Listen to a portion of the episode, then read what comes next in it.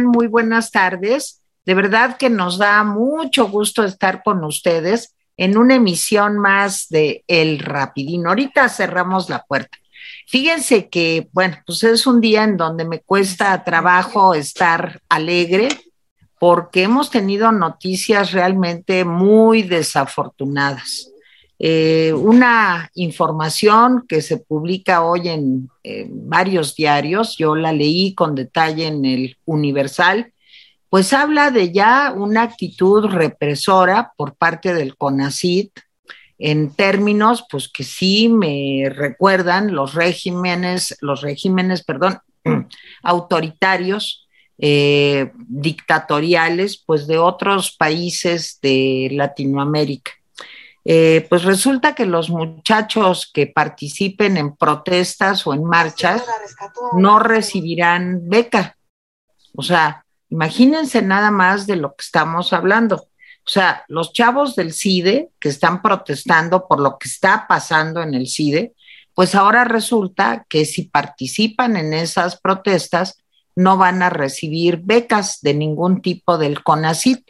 Se condiciona pues la sumisión para poder recibir eh, un apoyo para seguir estudiando. Y esto me parece gravísimo, como muchas otras cosas que pasaron y que están pasando el día de hoy.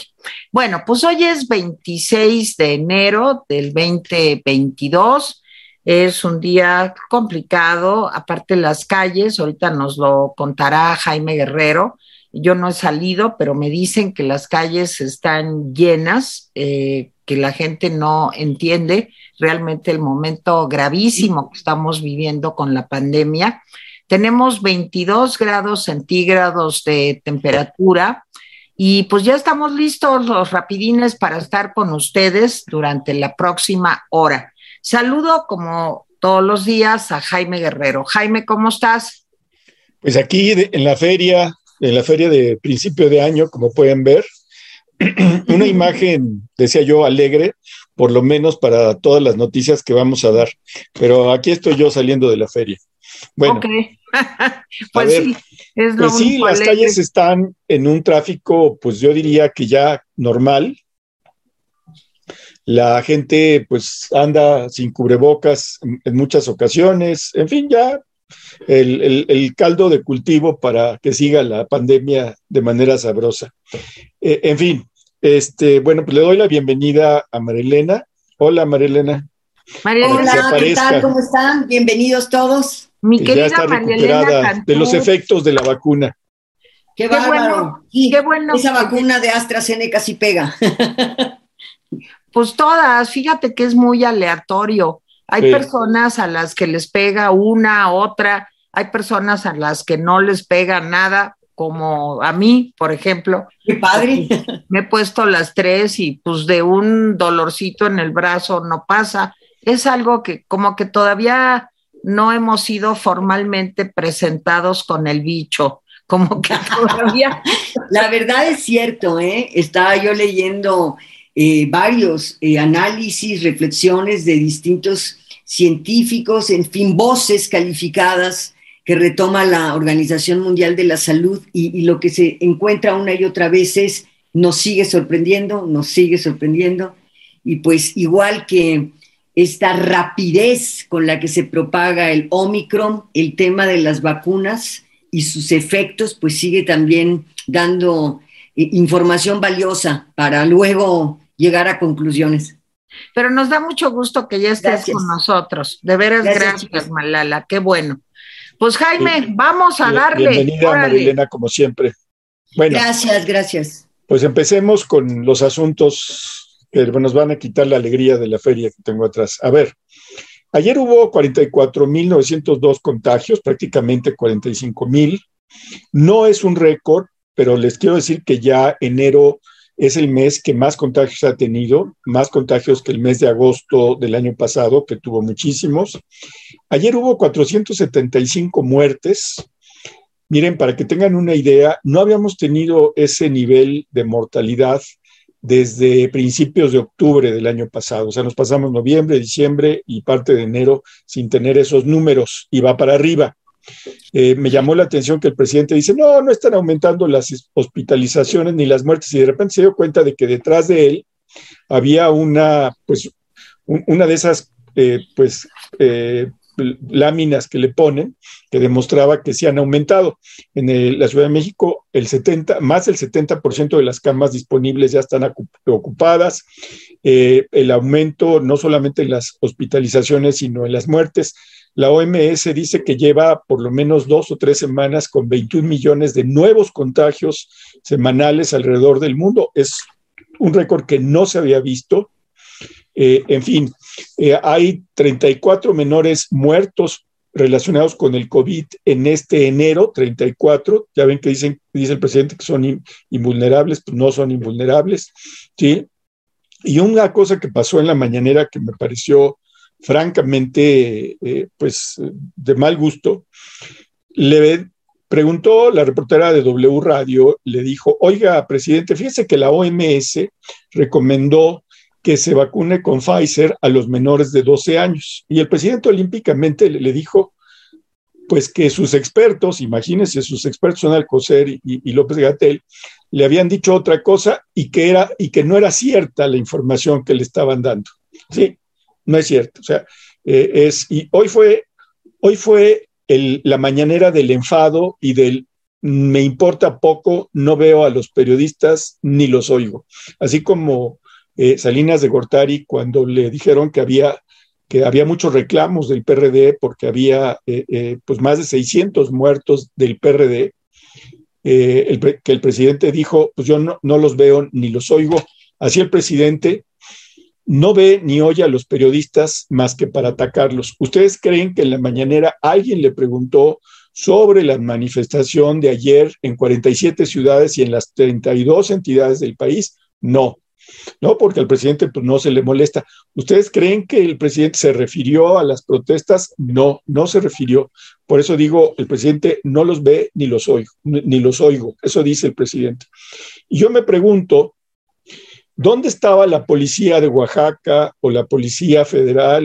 Eh, digo, ya no existe la policía federal, pero la Guardia Nacional cuando ayer en la noche el reportero de Nota Roja, José Ignacio Santiago Martínez, fue perseguido y lo balacearon haciendo su trabajo en el estado de Oaxaca, cerca del istmo de Tehuantepec. Afortunadamente no lo mataron, pero lo balacearon.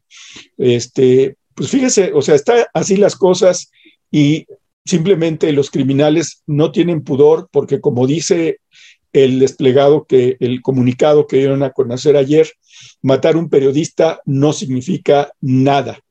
¿Sí? Entonces, pero dice el presidente que van a exigir un alto a la violencia, no sé a quién se la van a exigir, ¿sí? Porque el crimen organizado no le importa. Y bueno, pues sobre el crimen de Lourdes Maldonado y Margarito Martínez, pues ya mandó eh, este, un mensaje, dijo que no va a permitir que se haga politiquería a costa de eso. Para el, el único que hace politiquería con los crímenes de periodistas es el presidente de la República los periodistas están exigiendo seguridad en su trabajo, no es politiquería. Que los ciudadanos exijamos respeto para los periodistas no es politiquería. Que los ciudadanos digamos que no queremos más periodistas muertos no es politiquería. El único que hace politiquería es el presidente. Y ya mandó un contingente a Baja California, a Tijuana, ¿sí? Eh, dirigido por Ricardo Mejía Verdeja, que es el subsecretario de Seguridad, eh, va gente del Centro Nacional de Inteligencia de la Sedena, para mayor gusto de Teresa, que, pues, todos los días se encuentra a los militares en algo, en algo, pues ahí están, con un contingente también de la Secretaría de Marina, pero ¿por qué no? De la Guardia Nacional, que en realidad son soldados disfrazados, de la Coordinación Antisecuestros, y todos van a coordinarse con el fiscal general, Ricardo Carpio, y con el fiscal especial que vaya a ser nombrado. ¿A qué suena esto, este contingente? les voy a decir a qué suena. Suena a nada, suena a una estrategia para distraer, porque el asunto de los periodistas muertos ya es un asunto internacional. El propio Alejandro Encinas dice que hay un 90% de casos de periodistas agredidos que no se ha resuelto, un 90%. Y eh, organizaciones internacionales, el, el, Comité de Protección a los Periodistas, es un comité internacional con sede en Washington, dice que no es el 90, sino el 95% de casos que no se han resuelto de agresiones de cualquier tipo a periodistas, 95. Entonces, pues ahí está la conclusión, matar a un periodista no significa nada. Y bueno, pues de nuevo le preguntaron qué onda con con Bonilla, el presidente muy irritado dijo que no quiere politiquería, que por qué le preguntan si Bonilla, que dónde está esa, que por qué la pregunta, ¿sí? Y, no, dice que no hay que echar culpas prematuras. El hombre que todos los días culpa de manera prematura y sin argumentos, diciendo eso. Malala. Mira, precisamente, eh, Jaime, yo quiero abordar este tema. Efectivamente, prácticamente nada se dijo sobre esta marcha eh, eh, en, condenando eh, los tres asesinatos de periodistas. obviamente es, es, un tema muy incómodo para el presidente de la República. Quiero referirme a varios asuntos. Efectivamente hubo una movilización, una de las organizaciones que convocaron eh, para hacer pública esta condena fue la Asociación Nacional de Periodistas Hispanos, también con sede en Washington. ¿Qué es lo que está pasando eh, en México con este tema tan grave? Primero, déjenme eh, abordar el tema de la periodista. varios medios internacionales, como la BBC, como The New York Times, han publicado esta presencia el 26 de marzo de 2019 de Lourdes Maldonado pidiéndole ayuda al presidente de la República. Para los que no recuerden por qué se presentó la periodista ahí, eh, fue diciendo, eh, fue a manifestarle al presidente su preocupación porque temía por su vida. Eh, Maldonado había trabajado para varios medios de comunicación, incluido el primer sistema de noticias, precisamente propiedad de Jaime Unilla, quien fue gobernador en Baja California de 2019 a 2021. En esa rueda de prensa, eh, la periodista eh, mencionó a Bonilla, quien en ese momento pues, me parece que era senador con licencia, y le dijo que tenía un problema laboral con él. Eh, que temía por su vida porque había eh, amenazas, en fin. López Obrador lo que le dijo entonces fue, le voy a pedir a Jesús Ramírez, esto lo consignan varios medios, insisto, que han retomado esta historia eh, tremenda de lo que significa en este país, como bien lo has dicho, Jaime, matar a un periodista. Esta expresión de, de se investigará hasta las últimas consecuencias, pues sabemos que es son palabras vacías porque lo que impera es la, impunidad y por eso tenemos los niveles que tenemos. Bueno, ¿qué le respondió López Obrador? Le dijo, voy a pedir a Jesús Ramírez, que es el coordinador de comunicación social, que te atienda, que te apoyen para que se pida justicia, para que se sepa que no hay influyentismo, que se actúe en el marco de la ley. Ya vimos lo que le sirvió a la periodista acudir al presidente. Eh, como bien señalas, eh, Jaime, ni se habló de, las voces que se levantaron en, repudio de estos tres asesinatos y el acento sí se puso en el tema de no ligar directamente, dijo en automático a Bonilla. Y como bien señalas, no hacer politiquería. Se habló de la periodista, mm, digamos, no. El acento está ahí en la pérdida de una vida, no.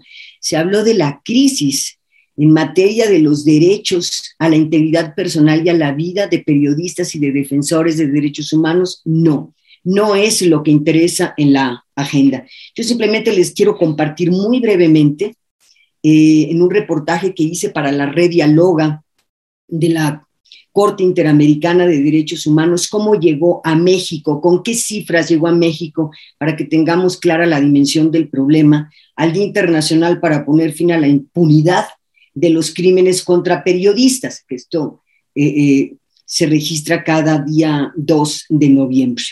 Hice varias entrevistas y les comparto algunos comentarios.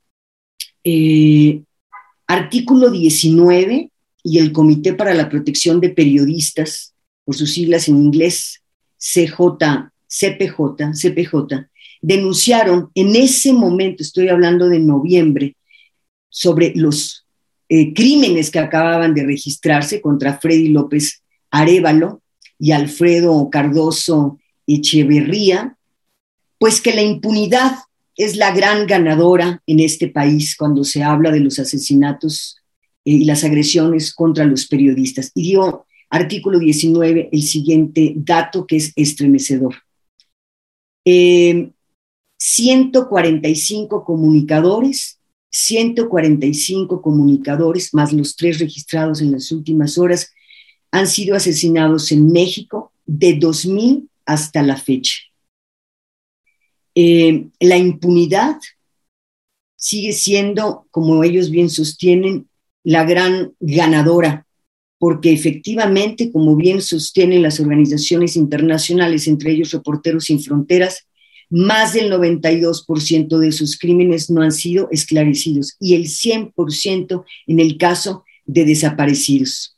En la clasificación mundial de la libertad de prensa de Reporteros Sin Fronteras, México, para nuestra inquietud y vergüenza, ocupa el lugar 143 de los 180 países evaluados.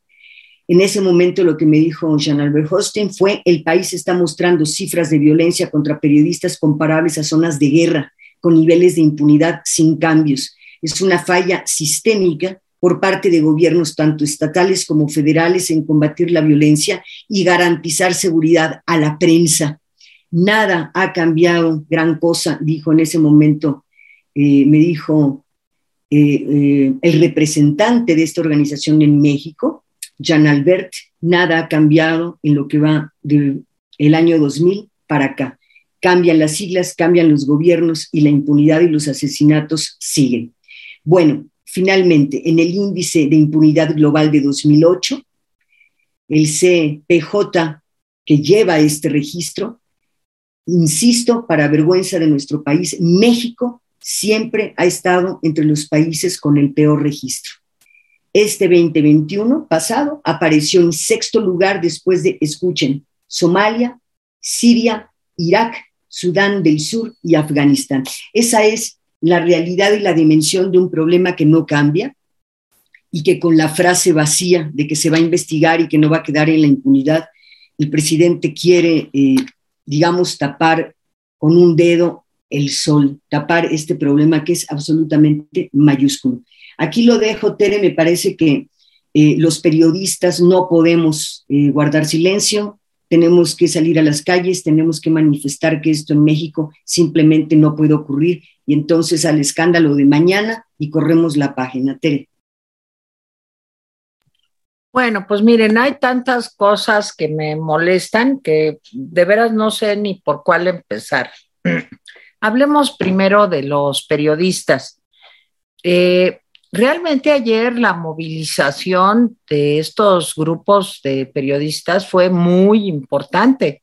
Se dio en un número grande de ciudades de nuestro país y me parece casi inconcebible que el presidente, dejen ustedes que se refiera al tema, no, que se solidarice, que diga que da el pésame, que se enluta junto con las familias que han perdido a estos periodistas asesinados nada más por serlo. O sea, me parece que es una falta, ya olvídense de empatía que sé que carece el presidente, pero de inteligencia política. No, no sé a dónde ya han llegado las cosas, pues que el presidente ya no tiene pudor ni mecanismos inhibitorios.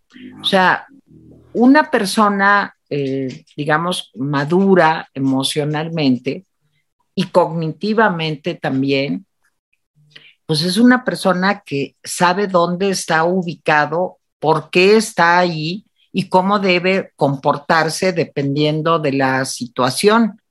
Y lo que veo en el presidente es una inadecuación total. Eh, del presidente de un país se esperaba pues que hoy tuviera una actitud de duelo, de solidaridad, de compañía, por lo menos, a los familiares de las víctimas, dado que es un, un momento muy eh, difícil para ejercer el periodismo en México. Y no lo decimos por nosotros, que afortunadamente estamos en la Ciudad de México, que no nos enfrentamos, eh, pues digamos, directamente a los temas que tocan los intereses de los narcos, pero sí a muchos periodistas que su día a día, su trabajo es un trabajo de investigación que tiene que ver eh, con la delincuencia, con la corrupción, no solamente de, los grupos eh, narcodelincuentes, sino que tiene que ver con eh, tocar una serie de intereses en donde lo que resulta es que deciden estos poderes fácticos, pues eliminar a estas personas para que no sigan investigando. La reacción del presidente es totalmente de una persona pues que no está ubicada en tiempo, espacio ni situación. Eh, el enojo cuando se le toca el tema de Jaime Bonilla, también, perdónenme, yo sé que todo el mundo dice que es muy inteligente y pues sí, ha de serlo, ¿verdad? Porque sí es maquiavélico, pero la respuesta ante la pregunta de lo de Jaime Bonilla también es una respuesta pues muy tonta políticamente hablando. O sea, el presidente no se puede enojar así. Se tendría que, digamos, emocionar, acompañar, solidarizar con eh, pues la desgracia que están viviendo muchas familias mexicanas y con el riesgo que tenemos todos los que hablamos en los medios de comunicación, grandes o chiquitos, entonces, bueno, pero dicen que es muy inteligente, pues yo ya lo veo como que a lo mejor está perdiendo tantito la inteligencia porque hace cosas pues que enfurecen, realmente que enfurecen. Ya sé que a los fanáticos, seguidores a ultranza, pues no se dan cuenta de estas cosas, pero sí es muy inadecuado políticamente hablando, humanamente hablando, ya para qué lo decimos, pues la actitud que toma el presidente frente a estos hechos.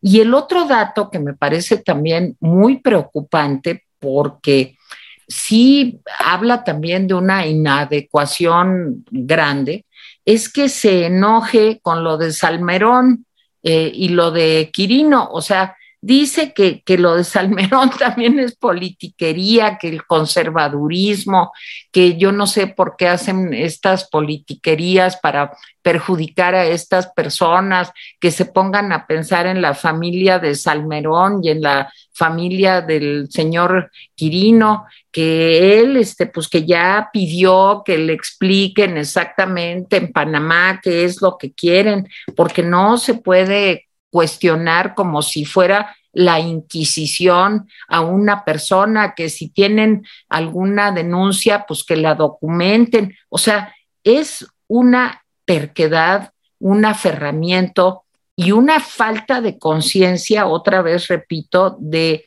espacio, tiempo y situación. O sea, no se da cuenta que es el gobierno de otro país y que no puede obligar al gobierno de otro país a que acepte a fuerzas, por no decirlo mejor, a huevo, para decirlo claro, lo que a él se le ocurre, lo que él piensa que debe de ser. Pues, señor, usted podrá hacer aquí la cantidad de cosas que hace porque nos dejamos, pero usted no puede imponerle a Panamá ni a España que acepten a unas personas pues que no tienen ninguna experiencia, que no tienen conocimiento del oficio, que no aportan nada. Ya sé lo que van a decir, no, pero antes el PRI también mandaba gentes impresentables, el PAN también. Oye, pero aquí lo que está en juego es algo que el presidente no tiene idea. Es que están mandando a una persona que tiene acusaciones serias de acosar a mujeres Digo, la carta de cuarta ola de las alumnas del ITAM que dicen esto, digo, debería de ser atendible por lo menos del presidente. ¿Dónde está la gestión diplomática? ¿De veras así va a tratar los asuntos exteriores? Híjole, Dios nos libre de enfrentar una situación delicada como la que está enfrentando ahorita Ucrania y Rusia con un señor así, porque pues ya hubiera desatado la tercera guerra mundial, porque a fuerzas tiene que ser el señor Salmerón. Como se acuerdan cuando Félix Salgado Macedonio, pues como no pudo ser a fuerzas, entonces la hija, pues aunque no sepa nada ni entienda nada, no importa, porque es su voluntad por encima de todo. Eso se llama ser, no le voy a poner palabras muy elegantes, ser un berrinchudo. Se llama así, un berrinchudo.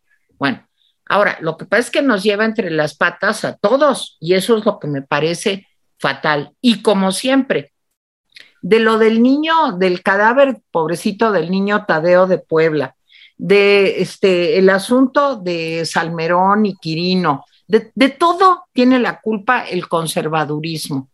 Del COVID yo creo que también es un invento de los neoliberales, seguramente, pues así es estas personas eh, que, que, tienen estas teorías descabelladas, pues piensan eso. Oigan, pues ya escríbanle un guion o aconsejelo a alguien, pues diciéndole que ya no puede decir esta sarta de tonterías todos los días, pues que nos indignan a muchos mexicanos. México había tenido una política exterior, yo no sé si bien o mal, pero no, en donde lo único que se mostrara es que se tiene que cumplir la santa voluntad del Señor, porque si no se pelea con los países. ¿Qué es eso? Bueno, de lo del CONACIT, pues ya se imaginarán que también tengo mucho que decir. También tengo mucho que decir de esta desgracia que estamos viendo, de la injerencia presidencial en la vida sindical de nuestro país, que me parece algo insoportable. Jaime. Bueno, a ver, yo, yo no oí que le pidiera cuentas a, a, Panamá. No, eh, pero sí, sí dijo. No, no dijo, y, y, y, lo mismo, bueno, yo no oí, o sea, yo pues pensé que había oído todo, pero yo nunca oí. Yo lo que oí fue algo pues que se me hace peor, Tere. Eh, yo lo que escuché fue que cuando le preguntaron cuál era el contenido de la carta, el presidente dijo que no la conocía. Así es. Entonces uno dice, pero, pero recontra, o sea, tú eres el jefe de Marcelo. ¿Cómo que no conoces el contenido de la carta de la ministra de Panamá? Y, y, muy molesto estaba el presidente con ese tema, pero nunca oí. Ahora, nadie sabe realmente qué dice la carta. Suponemos que la carta es un no, no gracias, ¿sí? Este, mándenos a otro galán, pero este no. Yo supongo que algo así dice la carta, pero nadie sabe realmente. Ahorita lo voy a buscar y, les también. A lo pues, mejor, este, a lo mejor yo estoy tan enojada, Jaime, pues que ya, en fin. Sí, no, yo no sé si estás enojada, pero para ponerle gusto mi cartera contra la tuya. Hijo, tengo como 20 pesos. Pues yo no tengo nada, ya 20 pesos si yo te gano, pues ya, ya, ya me gané 20 pesos. Pero bueno, yo lo que oí es eso, que el presidente dijo que no conocía el contenido de la, de la carta, lo que se me hace inverosímil, y si es así, se me hace irresponsable, y si no es así, entonces el presidente miente, pero bueno, en efecto, él dijo que no va a reconsiderar la postulación de Salmerón, que ni siquiera ha hecho la, lo que sí dijo Tere es esto. Dijo, ¿cómo van a rechazarlo si ni siquiera lo hemos propuesto? Eso sí lo dijo. ¿Sí? Yo creo que puede ser que ahí nos hayamos confundido. Es una forma elegante de decir que te confundiste tú, pero bueno, digamos. Pero bueno, más allá de eso. Este, e, este, pues, esta necesidad de defender a Salmerón diciendo que es uno de los mejores historiadores de México. Bueno, a los historiadores de México les ha de haber retumbado la cabeza porque, pues, eh, o, el presidente lee muy poco, que yo creo que es eso, o consideras a Almerón uno de los mejores historiadores porque hizo una tesis sobre, sobre Villa, eh, pues es, es fuerte, pero es parte, de, digamos, de la, de la simplonería del presidente.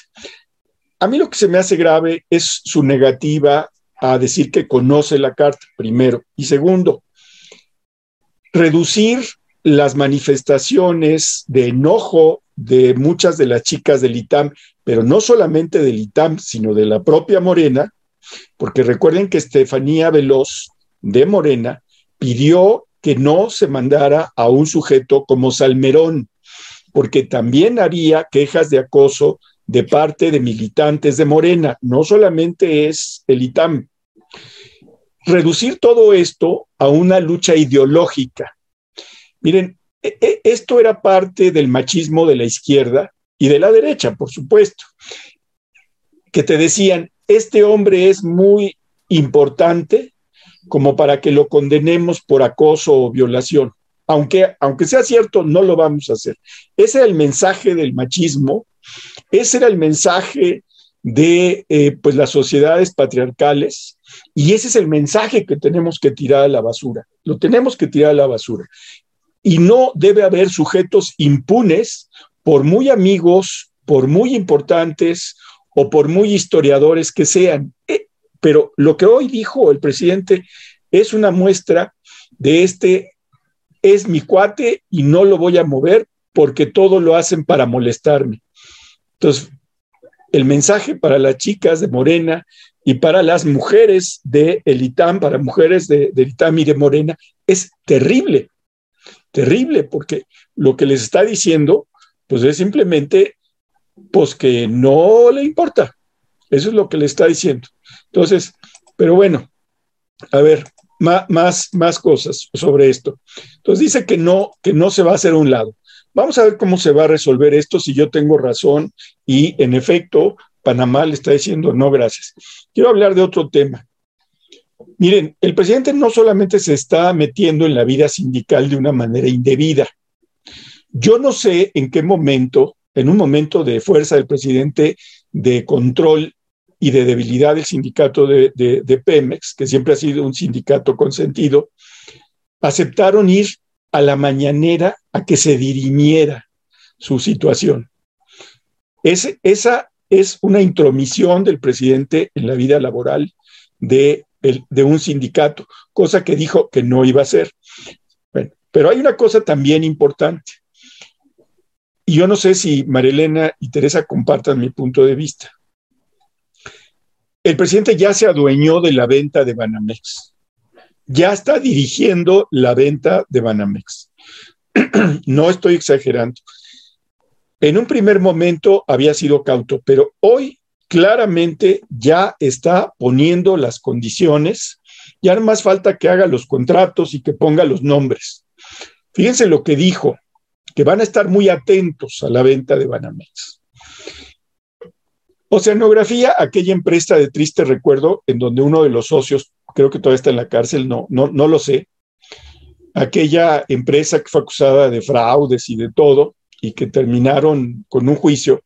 Oceanografía demandó a Banamex porque Banamex había, se había quedado con un dinero de una cuenta ¿sí? Eh, de oceanografía y ahora oceanografía que salió bien de ese proceso, dice que Banamex le tiene que regresar y que nada de que se venda Banamex antes de que le regrese su lana. Palabras más, palabras menos, ese es el, el asunto. ¿Qué está haciendo el presidente? Lo que está haciendo el presidente es mandarle un mensaje al Poder Judicial. Hoy se aventó contra Oceanografía y dijo que Oceanografía eran unos ladrones que se habían puesto de acuerdo durante los gobiernos de Fox y Calderón. ¿sí? Entonces, lo que quiere es decirle a los jueces, váyanse contra oceanografía, no, no le hagan el juego a oceanografía. Así. Entonces, ¿qué quiere? Quiere cinco cosas el presidente con relación ¿sí? a eh, la venta de Banamex. Primero, quiere que, dice, pero así lo dice en ese tono de, de pobrecito, yo lo que quiero, no sé, pero ese yo lo que quiero es una orden para sus subordinados. ¿sí? Dice, yo lo que quiero es mexicanizar el banco. Le hace que lo compre alguien o un grupo de eh, inversionistas mexicanos. Yo creo que está orillando a que sea Banamex, no, que sea Banorte quien haga pues las gestiones, ¿sí? Para comprar ese, ese elefante blanco que se llama Banamex. Yo creo que por ahí va.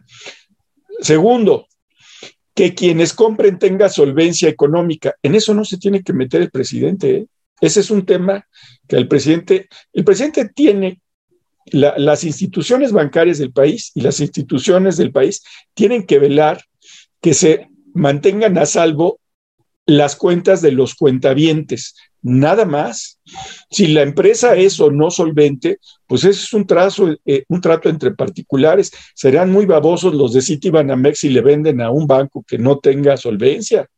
Pero es un asunto entre particulares. Sí, ya, sé que la concesión la da el Estado, pero no se la han quitado a Citibanamex. Entonces, ellos pueden vender y, por supuesto, en ellos está eh, ver lo de, la, lo de la solvencia. Que no tengan adeudos con el SAT, bueno, eso es correcto. Eso, es, eso está dentro de las funciones. Sí, que paguen sus impuestos también está dentro de las funciones. Y la quinta cosa que decía yo en la mañana y que me parece mal, quiere que el Estado se quede con el Fondo Cultural Artístico de Banamex. O sea, sean pinturas, estatuas, manuscritos, edificios, lo que sea, quiere que el Estado, para el disfrute de los mexicanos. Y yo me opongo. Y me opongo porque este gobierno le ha dado una patada en el trasero a la cultura, a los creadores culturales, a los museos, a los escritores y a todo lo que tiene que ver con cultura. ¿Sí? Todo. Entonces, hemos retrocedido 50 años o más, ¿sí? en este aspecto de defender el patrimonio cultural. ¿Para qué quiere el Estado? ¿Para que en cinco años esté tirado a la basura el Palacio de Iturbide? ¿Para que las obras estén guardadas y amontonadas? ¿Para eso lo quiere? No. Y, miren, si no hace algo Banamex, van a obligar a Banamex, ¿sí? A que, y a quien compre, que parte de los impuestos se pague con el patrimonio cultural artístico de Banamex. Me parece una mala, mala idea. Con esto, eh, nada más dejo dos temas más en el tintero. María Elena. Ok, eh, justamente yo estoy, déjeme abrir esto. A ver, creo que ya tengo localizado el audio para que todos estemos claros qué fue lo que dijo el presidente. Es que no sé qué es lo que plantea. No, ese es un procedimiento, no se ha enviado todavía. No, no oigo. ¿No se escucha? No, tú dinos qué dice. Espera.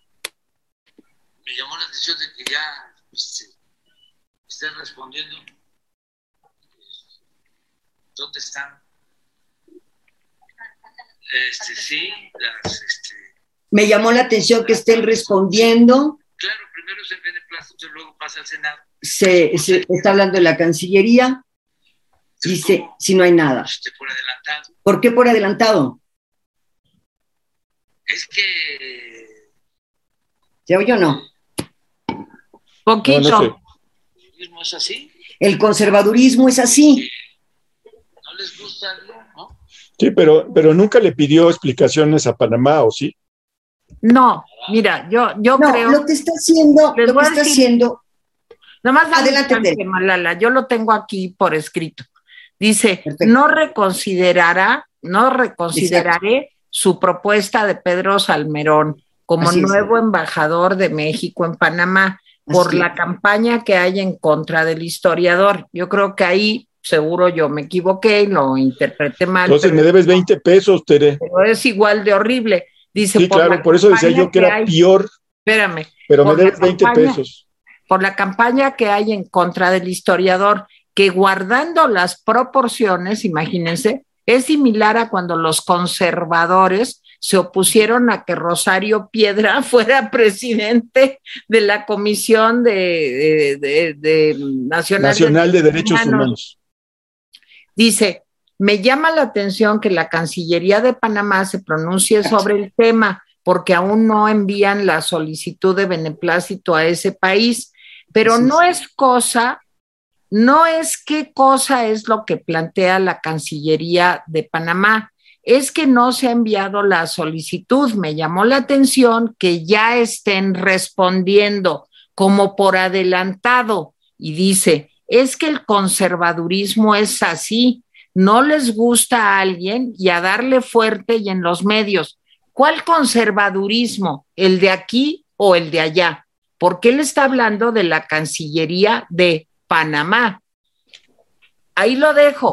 yo entendí que también se refería a Panamá cuando dijo eso. Ahora, a lo mejor los conservadores, pero así son los conservadores. Miren, me molesta tanto el tema que a lo mejor eh, también no tuve mecanismos inhibitorios adecuados y me exalté. Disculpas, disculpas con todo respeto, pero en el fondo es lo que está diciendo. A mí mis 20 pesos, Teresa. Él también está diciendo que eh, una cosa que es difícil de creer, si hay un juicio, si hay pruebas y si se acusa en el Ministerio Público, yo no lo defendería de ninguna manera. No, hemos visto que sí, porque en el caso de, su compadre así lo hizo y sí había denuncias y sí había eh, investigación contra Salgado Macedonio y tampoco le interesó mucho. A mí me parece eh, mucho más inquietante, no solamente que defienda a en este caso a Salmerón, como ha defendido a otras personas. ¿Por qué lo digo? Porque en este país, insisto, y está muy bien documentado por organizaciones de derechos humanos nacionales e internacionales, el tamaño de la crisis que tenemos en materia de derechos humanos, particularmente lo que se está viviendo eh, sobre la violencia contra las mujeres en este país, distintos tipos de violencia ignoradas por el gobierno. Y yo me pregunto, ¿es este el, gobierno, como lo señaló en su momento el presidente, en donde ahora sí ya se respetan los derechos humanos porque ya no ocurre lo del pasado? No, ocurre lo del pasado y se agrava la situación para las mujeres y para otros sectores eh, eh, particularmente vulnerables en México. ¿Por qué no se escuchan a las mujeres, a las alumnas que están denunciando esto? ¿Por qué no se escuchan a los legisladores que han hablado del tema? Incluso, ¿por qué no se escucha lo que está diciendo la Cancillería de Panamá? Porque no les interesa, porque esta, este tema simple y llanamente nos recuerda los peores momentos eh, de, de, gobiernos autoritarios como los priistas que ahora él tanto critica, porque a mis cuates no se les investiga, porque a mis amigos y colaboradores son decentes y buenos porque lo digo yo. Y eso que no hay privilegios y no hay, esto que dijo él, no se apapacha a nadie. No, sí se apapacha, porque igual que en el pasado, este gobierno solamente a través del discurso quiere cambiar la realidad.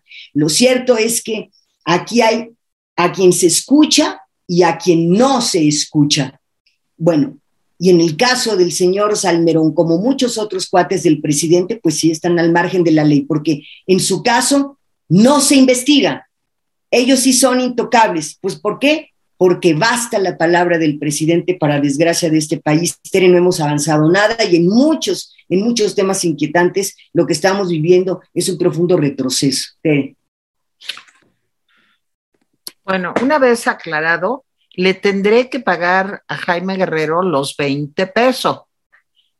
O sea, ya para qué les digo, ya para qué les digo, es un abuso de Jaime. Pero ya hablando en serio, me gusta que sean pues tan precisos los comentarios aquí y que estemos pues cuidándonos de no excedernos. Eso me da mucho gusto de a de veras. Pero les quiero decir que a pesar de eso, en el fondo es lo que quiso decir esta persona. Lean nomás la nota. Bueno, quiero hablar de otro horror. Yo pensé que ibas a decir, Tere, a pesar de que hay que cuidarse, yo me voy a exceder en los siguientes minutos. Exacto. No, es que está así. Bueno, a ver qué dice Malala también de esto, porque es algo infame.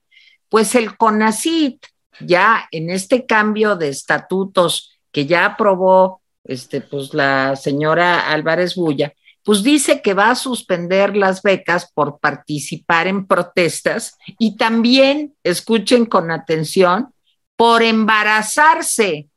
Una mujer que se embarace, que acabe de dar a luz o que esté en puerperio, o sea, los días posteriores al, al parto, pues les voy a decir que el Consejo Nacional de Ciencia y Tecnología va a suspender su entrega de becas. Bueno, esto me parece de una represión digna de Pinochet, de Fidel Castro, de, Mao Zedong, no, no sé qué personaje más horrible poder mencionar, pero imagínense nada más los estudiantes no pueden participar en manifestaciones políticas. Estoy checando bien no excederme para este que no luego no me digan, pero miren, dicen que los estudiantes no que participen en manifestaciones políticas y también aquellos becarios extranjeros. O sea, bueno, es, es algo infame, infame, no lo puedo creer. Bueno, si participan los extranjeros también o los mexicanos en manifestaciones o protestas de carácter político, se suspende su beca. Y ahí les va lo de las mujeres, que también es una cosa maravillosa. Bueno, este es el anteproyecto de reglamento de becas para el fortalecimiento de la comunidad. O sea, imagínense nada más lo que estamos viendo. Y ahí les va lo, de las embarazadas. Cuando una becaria se encuentre embarazada en parto o en puerperio, se le suspenderá la beca que recibe en ese lapso porque cometió el grave error de embarazarse. Ahora la doctora Álvarez Bulla, pues va a estar decidiendo quién se embaraza y quién no, y si te embarazas, pues ya sabes que te friegas porque no te van a dar la beca. Bueno, ¿de veras es posible que nosotros estemos dando esta noticia? A mí me parece como si estuviera yo, no sé, en, en, en un país bananero, en una dictadura consumada y, este, y que la represión que implica esto es inaguantable para mí, desde mi punto de vista. Y creo que no tardarán muchos grupos de mujeres en quejarse duramente y qué bueno, yo las acompañaré en todo lo que pueda por esto. Y creo que espero que los estudiantes de este país, con esa fuerza y esa capacidad que tienen de protesta que siempre tienen los jóvenes, de veras se opongan a que una atrocidad de este tipo se pueda llevar a cabo. Y con esto yo acabo, Jaime.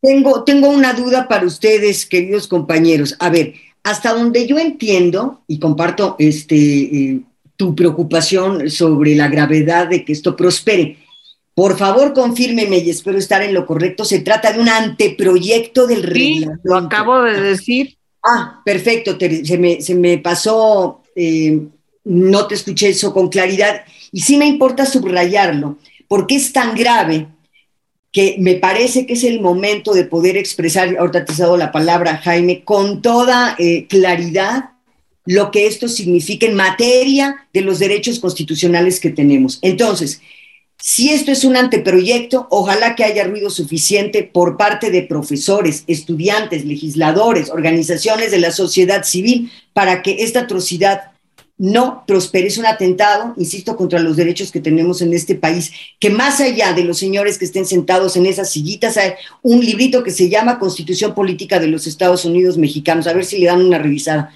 Con esto cierro, Tere. Gracias. Jaime. Bueno, este, miren, yo solamente recalco eh, eh, los nos de hoy del presidente, porque eh, pues sí fueron varios.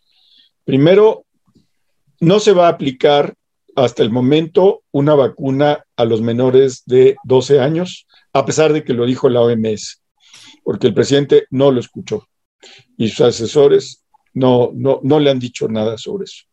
No va a cambiar su punto de vista sobre Salmerón, y Bonilla no debe ser involucrado. Esos son los tres nos del presidente del día de hoy que me parecen lamentables. Y Tere preguntaba hace poco, ¿cómo es posible que este hombre que tenemos de presidente esté tan desubicado? Y pues déjame decirte que en mis ratos de, pues ahora sí, de, de, soledad, de repente digo, a lo mejor los que estamos desubicados, Tere, somos tú y yo y Malala. Híjole, pues qué bueno. Porque, Me felicito mucho, viva la desubicación. Porque no, no, o sea, porque el presidente puede decir estas y otras cosas y la gente no se enoja. O sea, ayer yo estuve monitoreando, no sé, porque en algunos lugares los pasaron por YouTube las protestas, por ejemplo, la de Tijuana en, las tijeras, ese monumento raro que tienen, y, y, una, creo que en Jalapa, y la verdad vi muchos periodistas enojados y preocupados. ¿sí? Y este asunto de hoy, que persiguen eh, en la madrugada a un periodista de Nota Roja en Oaxaca, me parece terrible, me parece terrible. Y todo parece indicar que Margarito Martínez lo mataron porque osó tomar las fotos de los automóviles de un narco. Entonces, así están las cosas en este país, que parece a veces que no tiene corazón este país. Nos falta un corazón bien puesto. Yo con esto, pues me despido, si no sé si mis compañeras quieren decir algo antes de leer comentarios.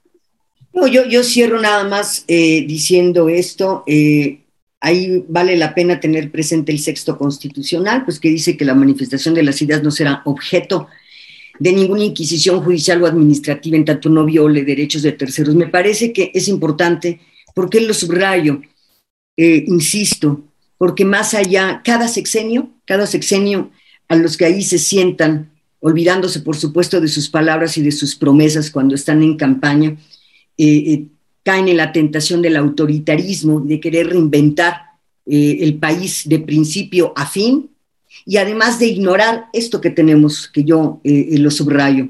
Ahí está la constitución política y ahí están todos los recursos que tenemos para defendernos frente a actos autoritarios. Y, y cierro diciendo, efectivamente no es el momento de guardar silencio. Yo creo que el destino de este barco es responsabilidad de todos de todos. Si nos quedamos callados, si somos indiferentes y omisos, bueno, de alguna manera también hacemos daño, como los que actúan de manera eh, contra los derechos de las personas. Así que, em, pues bienvenido este y otros espacios para que podamos eh, expresar nuestra condena a los enormes retrocesos en materia de respeto a los derechos humanos en este país. Bueno, yo nada más termino diciéndoles que eh, vean el programa que hicimos ayer en Atypical sobre el CIDE. Eh, platicamos con el doctor López Ayón, que fue director del CIDE. Hablamos con uno de los académicos que fue estudiante del CIDE también, Javier Martín Reyes.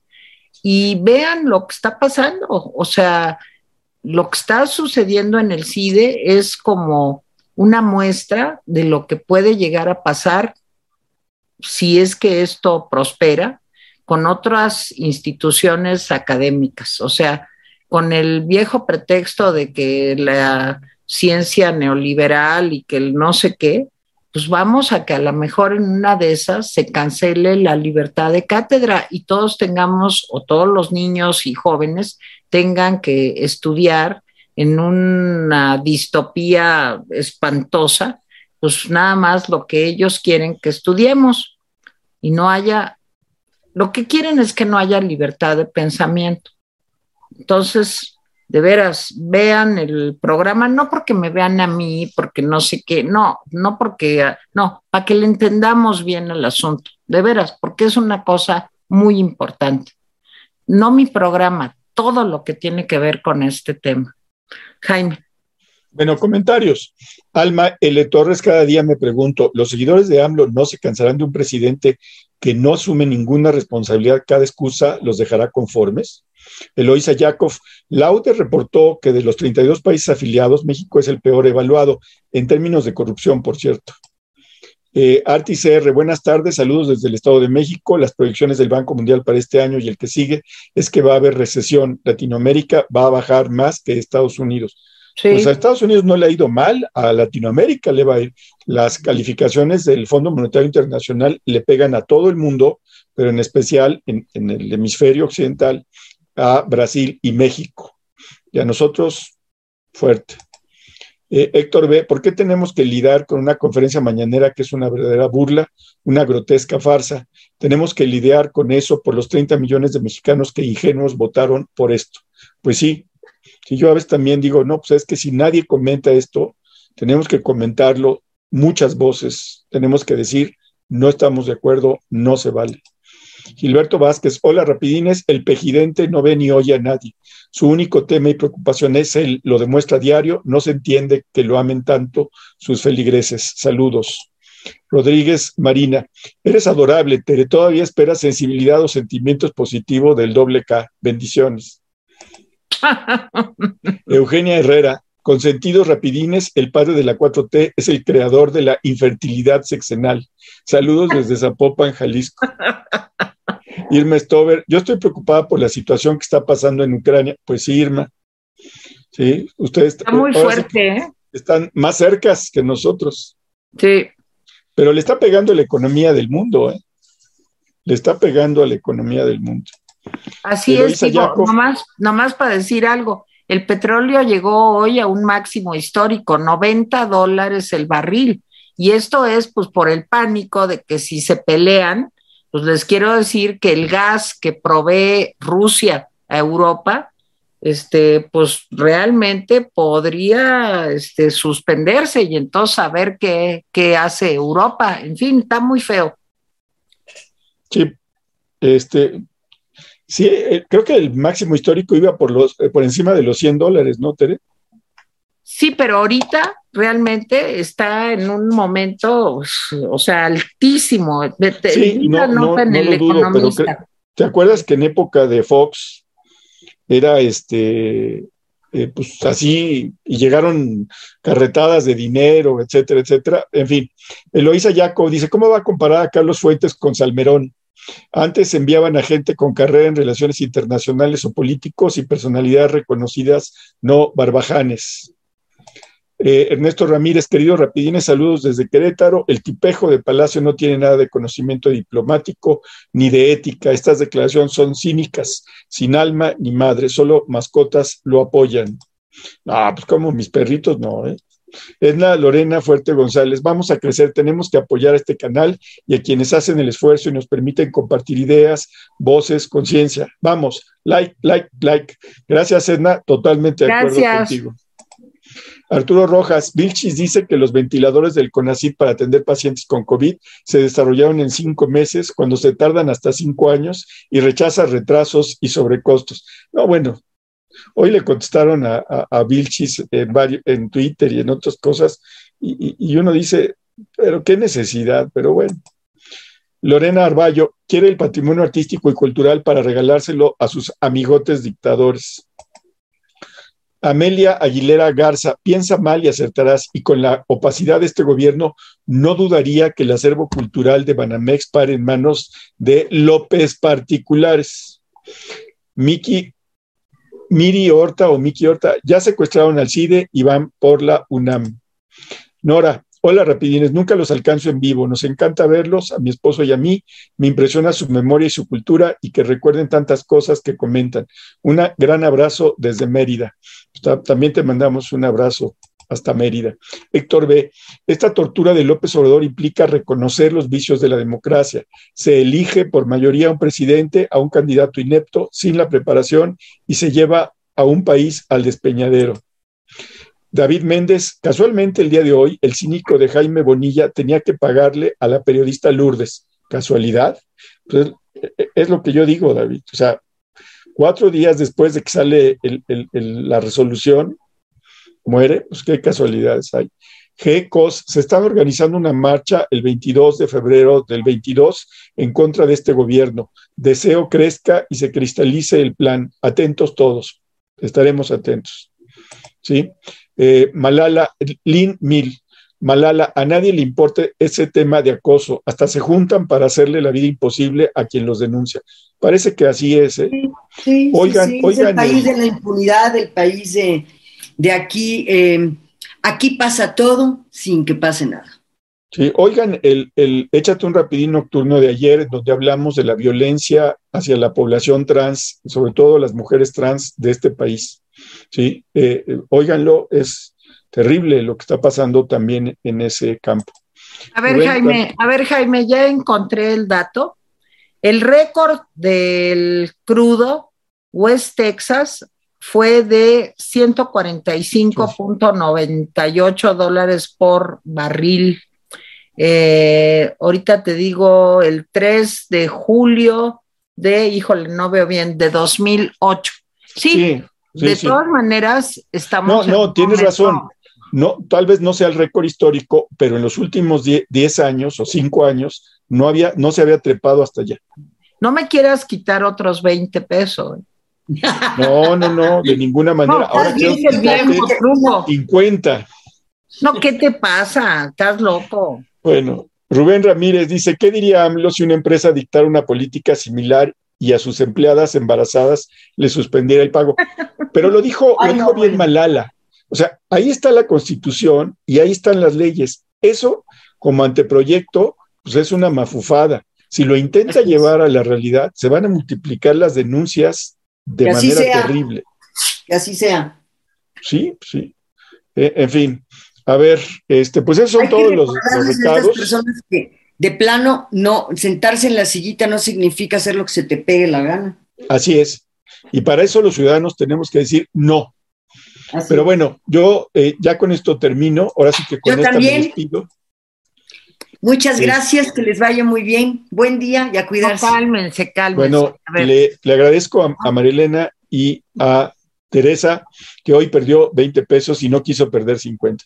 Bueno, vean nada más a lo que estoy sometida, vean, vean nada más, es una cosa espantosa. Bueno, les voy a decir una cosa, de veras suscríbanse, es gratis. Si yo dijera, no, pero miren, es que cuesta, vamos a decir, el costo de un barril de petróleo de hoy, 90 dólares. Oh, pues sí, yo lo pensaba mucho, pero es gratis. Entonces suscríbanse, ayúdenos a crecer, a llegar a más personas. Si ustedes le dan like a lo que hacemos, también nos apoyan. Y bueno, ya para qué les digo, si nos depositan en los super stickers, eso sí sería una cosa fantástica. Pero no pedimos tanto, aunque sea nomás, suscríbanse.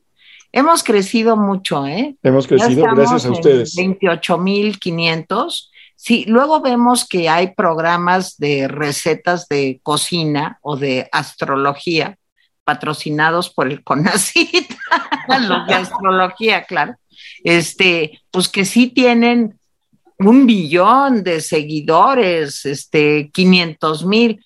No llegaremos a eso, no llegaremos a eso. Aunque miren, yo seriamente ya estoy considerando tener un sideline, este, pues bobo, a ver si así crecemos, pero no, mejor ustedes ayúdennos a que tengamos más seguidores, siguiendo como somos. Bueno. Malalita. Pues gracias, gracias a dos. Gracias por todo, cuídense. Y a las nueve de la noche, ahí nos vemos. A las nueve de la, de la noche. Ahí nos este vemos a la salida.